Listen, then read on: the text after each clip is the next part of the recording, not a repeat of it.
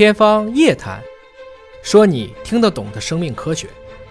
欢迎您关注今天的《天方夜谭》，我是向飞，为您请到的是华大基因的 CEO 尹烨老师。尹烨老师好，向飞同学好。本节目在喜马拉雅独家播出。今天关注《自然》杂志的子刊《Nature Medicine》啊，发表了一篇文章，说体外受精过程产生的染色体畸变不会危及婴儿的健康，这让我一下子有点儿不知所措了啊。我们说基因的突变。都会导致孩子的健康发生变化。这染色体是更宏观层面的这个基因信息的一个总和哈，它都畸变了、畸形了，怎么孩子还是健康的呢？嗯，这个多少都有点标题党了哈。其实人家这个原文的标题写的这要比这个复杂的很多啊。啊，它其实最主要这里面是说的拷贝数变异。什么叫拷贝数变异呢？比如说有这么三个碱基，A T C A T C A T C A T C。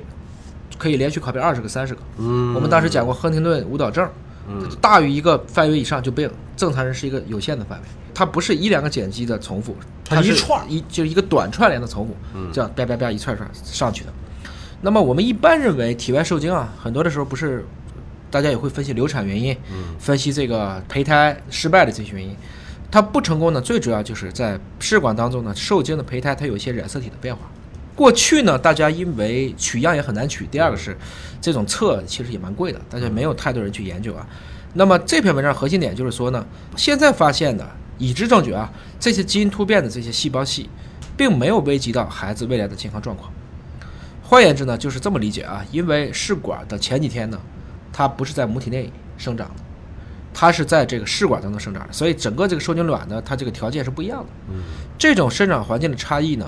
在过去发现会容易造成这一类的试管婴儿，它在产生胚胎当中有一些染色体变化，其中有一种很重要的现象呢，叫做胚胎嵌合现象。嵌合是什么意思呢？就是混在一起了，九十九个是正常的，一个是不正常的，或者九十个正常的，十个是不正常的，就正常不正常都混到一块儿了。哎，叫嵌合啊，我们。在做很多的一些，包括无创上，我们说有一种技术极限，就是嵌合。嗯，它的胎盘和胎儿，它俩的细胞是不一样的。嗯，可能胎盘是正常的，但是胎儿是不一样的。嗯，啊，这种情况下是属于我们这种方法的技术极限。啊，它是一定要结合后面的超声和其他的方法统一来做的，这就属于都是属于叫胚胎嵌合现象。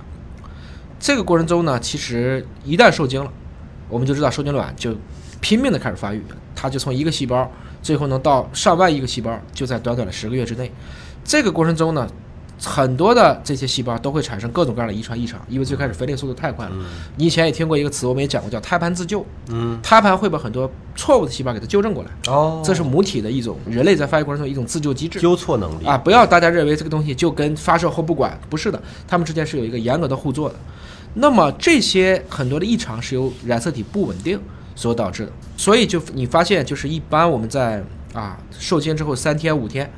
我们有的时候是在这个桑胚，有时候是在囊胚，三天五天去向母体子宫内移植的过程中，往往会出现这种嵌合现象，也就是刚才说的，有些染色体正常，也有一部分是异常。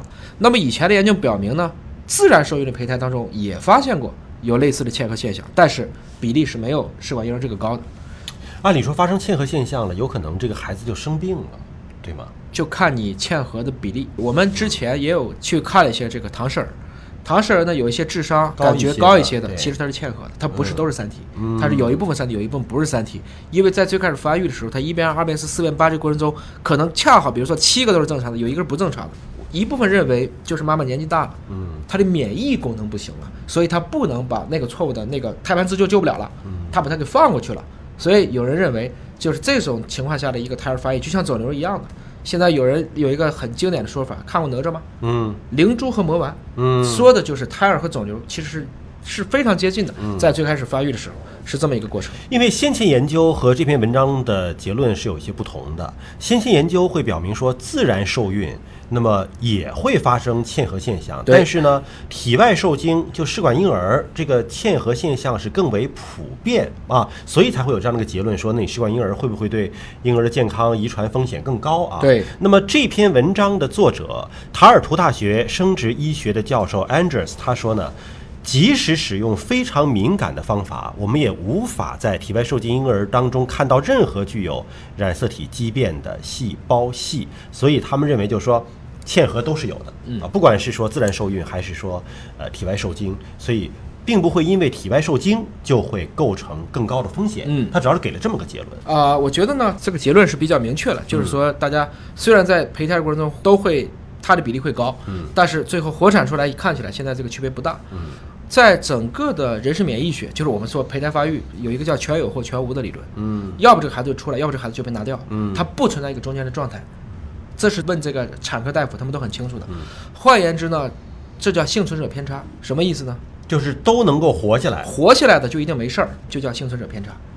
可是我们看到实际的这个唐氏综合征的这个宝宝，嗯确实有一些智商的差异，对。对吧？都活下来了，对。都生出来了，对。但是有一些呢，呃，可能智商高一些，嗯。自理能力更强一些，嗯。有一些可能就弱一些，这是不是跟切合多少有关系？这个里说的还不是他题目说的是拷贝数变异，它主要是 CNV 那个层面上，没有到单染色体水平的。嗯。我刚才说的幸存者偏差是在于，你还记得当年华为做过这个广告吗？嗯。飞机飞回来了，大家最开始发现机头挨子弹多的，所以要加强机头。啊，后来人说不对，机头挨子弹都还能回来，恰恰证明机头是不怕子弹的，嗯是机身才要加强，这就叫幸存者偏差。嗯他所说的问题是在于，你不能根据活着的这部分人来判断的，哦你不能够只研究活下来的这些，是这样子那么这个研究结果会有偏差。这个研究结果应该是告诉我们，首先 IVF 会带有更高的嵌合率是对的。嗯第二个问题是，这些嵌合率如果体内受不了，它自然就流产掉了，它不可能变成婴儿再让你去查细胞系统。嗯所以只要能发展成婴儿就是没事儿的，是这么一个意思。我们正确的理解，有的时候统计学呀、恰恰是中了幸存者偏差的一个陷阱就。你只统计了幸存者，你比如说你没统计那些这个人八十岁了还抽烟，你看人家八十岁抽烟没事儿，是就这一个没事儿，还有九十九都死了，嗯，是这个意思吧？这就是是恰好是选择了一个小概率事件。明白。幸存者偏差是最近非常多的文章嗯，出的一个大问题啊。好，感谢叶老师的分析和解读，下期节目时间我们再会。